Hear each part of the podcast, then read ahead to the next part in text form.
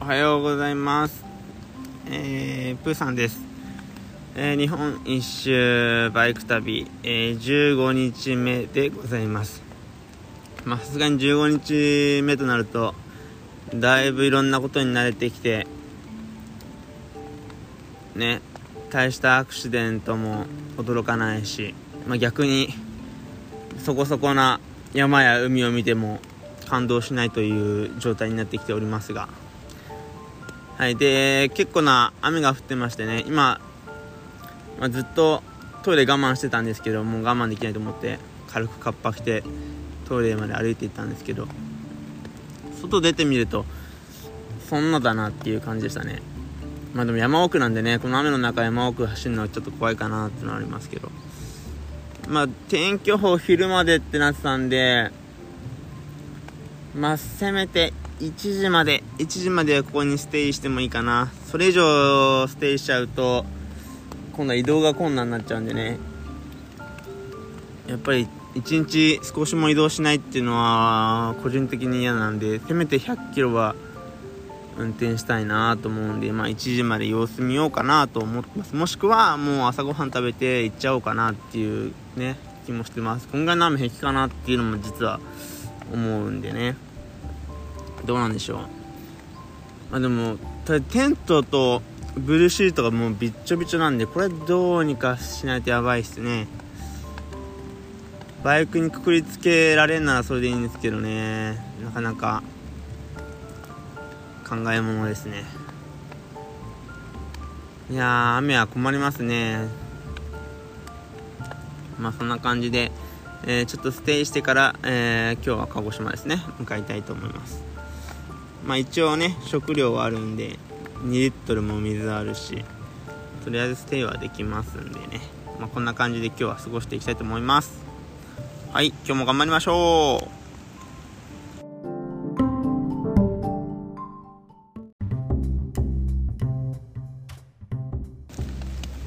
はいこんにちはプーさんです。えー、12時に止むという雨ですが未だに止まず。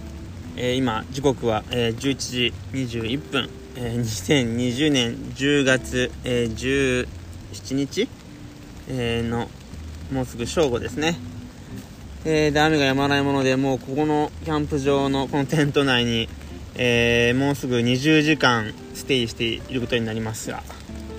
全然止まない。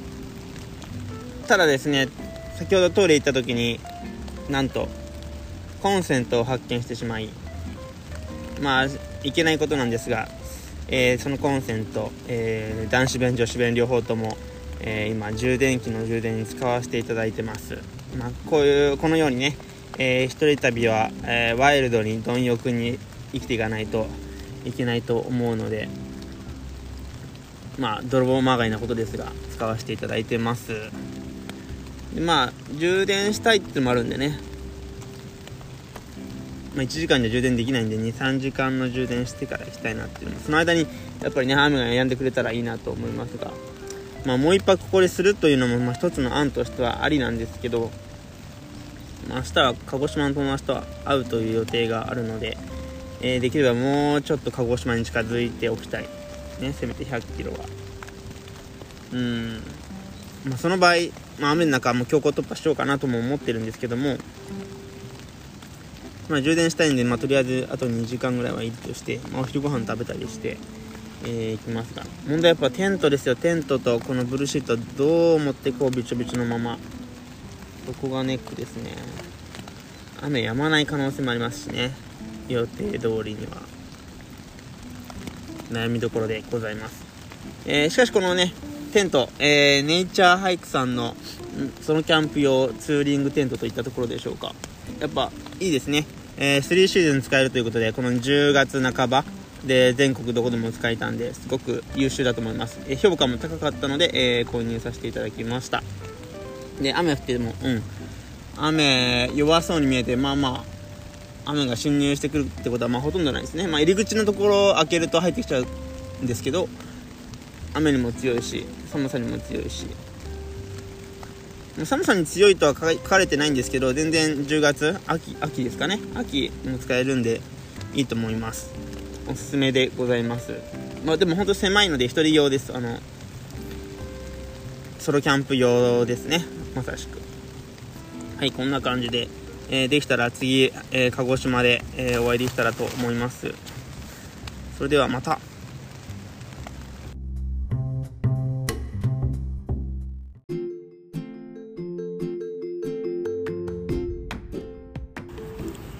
はい、こんにちは、プーさんです。えー、ついに鹿児島県内に入っております。えー、先ほどは水俣水俣市を越えて、えー、鹿児島に入ってきました。えー、まあ、水俣といったら、まあ、あのちょっと不謹慎ですが水俣病で有名なところですよね。おここかとなんかいろいろ感慨深いものがありましたここでまあね工場から工場で汚染された魚を食べてっていろいろあったみたいですが。まあ、本当にねこういう場所に来るとあ本当にこういうことがあった場所なんだなと、え実感することができて、まあ、いろいろ考えることができました。そしてね鹿児島入ったぐらいのところ、えーと、268号線かな？もうすごい急降下のダウンヒルがあってもうめちゃめちゃすごい気持ちいいんですよそこが。景色も良くて。もうでっかい山に囲まれてるんでねここは。だからなんか久々でしたね。あの北海道ぶりかもしれませんけども運転中ひょーってもう思いっきり叫んじゃいました。すごい気持ちよかったです。いやまさかあそこまた通りたいなと思うんですよね。ビデオ撮れなかったんで。一応僕のねヘルメットにはビデオカメラがついてるんですけどもあんまり活用できてないです。なかなか撮りたい時にね、えー、オンオフができないんでね。運転中は。はいそんな感じで、えー、まあ今めっちゃ曇ってるんですけどまあ予想予報通り12時ぐらいに雨が止んで、えー、2時ぐらいは晴れてましたね。今4時半ぐらいなんですけど今は曇ってますが。まあというようにねまあよくある言葉ですが止まない雨はないってやつですね。なのでじっと待ってれば必ず雨は止むわけですね。だから今もしねあなたがなんか悪い状況にいるのであればそれもけ、えー、ずっとは続かないので必ず、えー、晴れる日が来ると。いうことです。しかしまあ逆もしかりで、えー、いいこともずっとは続きません。やっぱこの世はね永遠なものは存在しないわけなので、え命もそうですし、え僕も死ぬしあなたも死ぬしお父さんもお母さんも子供もみんな死にます。ね。なのでそういった、え今続いていることがえー、ずっと続かないということを、えー、理解しておくとまたいいんじゃないかなと思います。その覚悟をね決めておくといいと思います。まあ地球もね太陽も宇宙も、まあ、人間のね意識からすると永遠に近いものではあるけどこれあれらもね、えー、永遠ではないので生まれたからには必ず、え消滅の日が来るというわけですがそういったことを、えしっかりと理解して意識して生きていきましょう。はいそれではえー、今からキャンプ場を探すのはかなり酷な感じですがあのですね九州めっちゃ寒いです。めっちゃ寒い。ほんと寒い、まあ、とりあえずなんかあてもなく進んでみたいと思います。まあ20時間ぐらいゴロゴロしてたんでね今日は。はいではまた。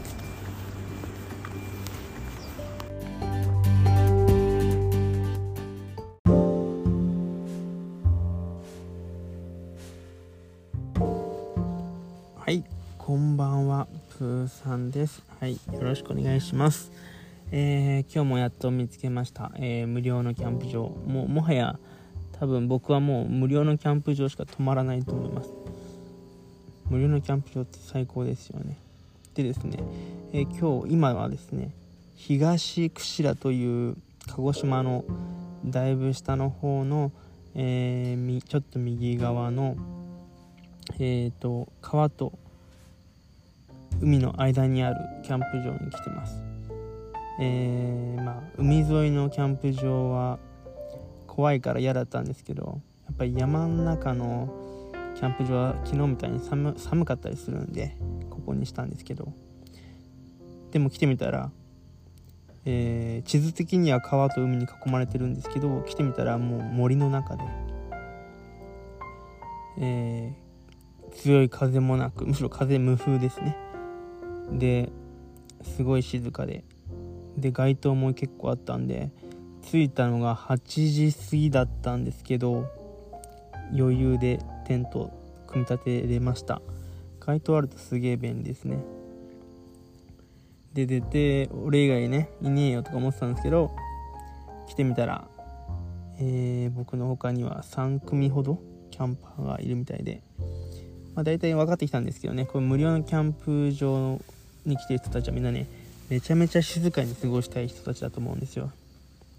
なので、えー、僕も迷惑をかけないように静かにまあいつも夜到着してますけど静かにペグを打って組み立ててちゃちゃっとラーメン食べてこうして寝床についているというわけです、えー、で今日はですねかなり無茶をして本当はここまで来る予定じゃなかった。本当はここまで来る予定の場合は朝早く出るつもりだったんですけど、えー、まあ、雨で身動き取れなかったわけで1時過ぎにやっと出発したわけですね。いつもなら9時ぐらいに出発するのに。